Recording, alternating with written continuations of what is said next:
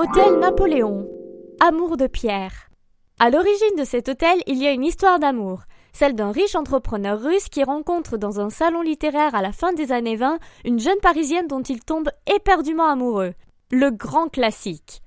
Pour lui permettre de recevoir la haute société de l'époque, il lui offre cet hôtel qui a conservé un ameublement du pur style directoire et napoléonien. L'hôtel demeure à ce jour toujours la propriété de la famille d'origine. Buzzy Tip. La terrasse du dernier étage offre une jolie vue sur l'Arc de Triomphe.